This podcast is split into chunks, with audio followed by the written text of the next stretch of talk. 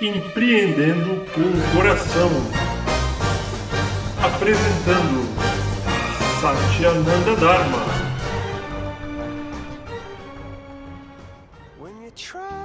Olá, meus amores, bem-vindos a mais um episódio de Empreendendo com o Coração.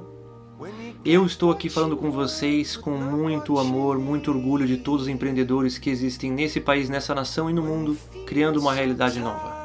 Porque para ser um empreendedor de sucesso, a gente precisa vencer os nossos medos e atravessar desafios para criar abundância e riqueza para nós mesmos e para todas as pessoas que nos cercam, muitas vezes trazendo facilidades, abundância, riqueza, o que seria do mundo sem o Netflix, e o empreendedor que criou o Netflix, o que seria do mundo sem os empreendedores que criaram o Google, o que seria do mundo sem Steve Jobs.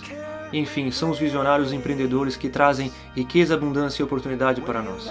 Muitas vezes, não necessariamente criando as ideias, mas sabendo transformá-las em sucesso. Então, bem-vindo empreendedores de coração, que são aquelas pessoas que buscam criar algo que transcende a si próprios, vai fazer um bem para o mundo. E hoje eu quero falar com vocês sobre algo que normalmente dá zica dentro das empresas, que é a contabilidade de custo ou a estratégia financeira de uma empresa. É claro que em grandes empresas, grandes negócios que têm um capital gigantesco ou têm as suas ações na bolsa de valores, eles são é, necessariamente exigidos a mandar para a bolsa de valores um relatório de auditoria, um relatório tributário à bolsa de valores para poder ter as suas ações emitidas, ou seja, eles precisam passar por uma fiscalização independente e por causa disso tendem a ter métricas e uma contabilidade mais elaborada. Já o pequeno empreendedor que está às vezes batendo caneco, não tem dinheiro para sequer ter mais um funcionário, tem dificuldade às vezes de lidar com a contabilidade, o que acaba, infelizmente, representando uma falência. Poxa, Sati, a contabilidade é um negócio chato pra caramba. Eu concordo com vocês. Eu aprendi contabilidade sendo auditor tributário da Deloitte Touch Tomatsu. Foi uma das experiências mais frustrantes que eu já tive na minha vida, mas é um conhecimento impagável que eu devo a essa empresa extraordinária da qual tive a oportunidade de participar.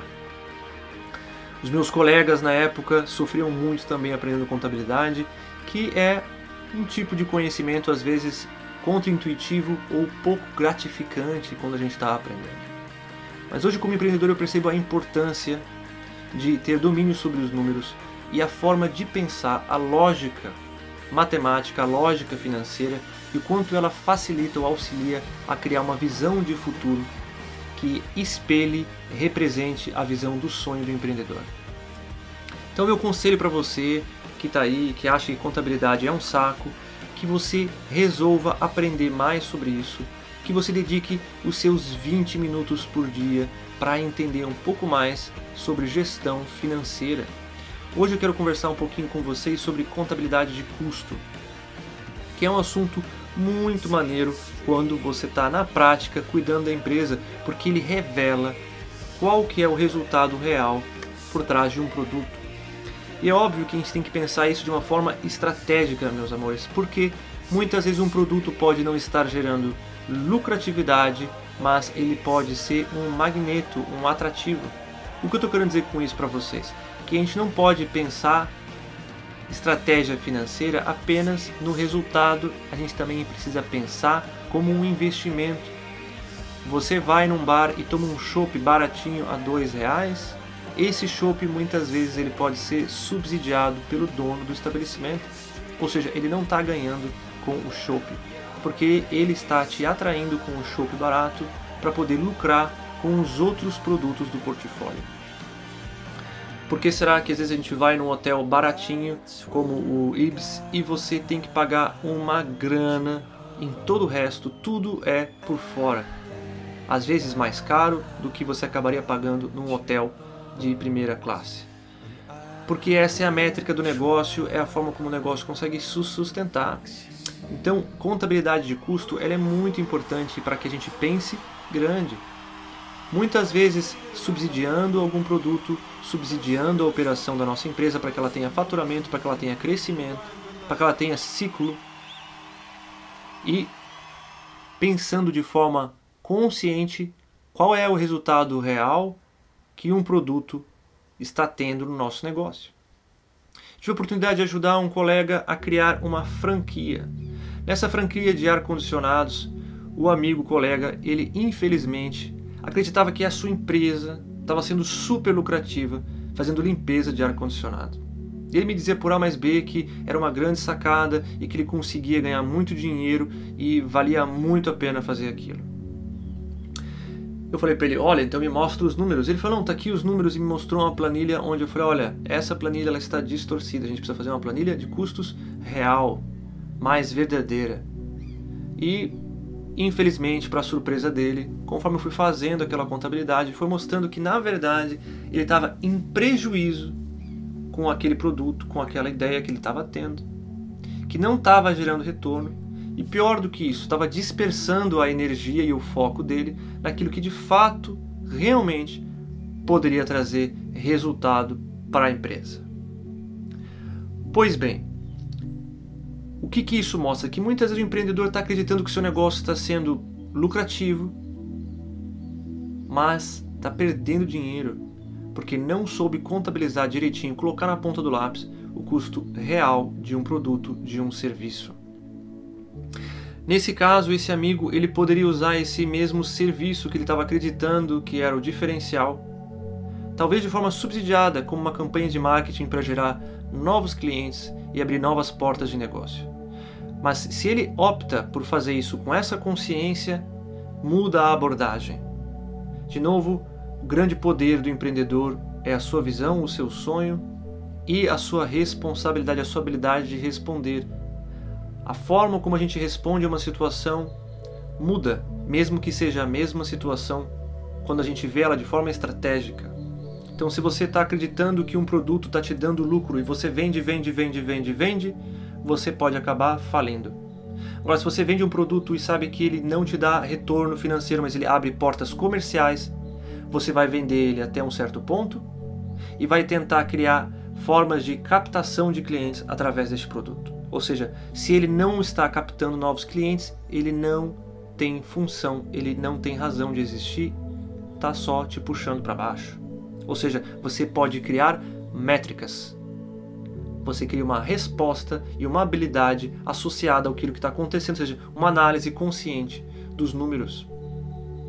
Isso é muito comum de acontecer em serviços, porque o serviço não contabiliza o tempo dedicado para atender um cliente numa conversa, numa preparação. É muito comum que o empreendedor não contabilize tudo aquilo que está envolvido na produção de um serviço que necessariamente não tem um custo é, traduzível. Imagina o tempo dedicado pelo empreendedor. O tempo dedicado pelo empreendedor que, se a empresa crescer em algum momento, vai ter que ser substituído por um funcionário.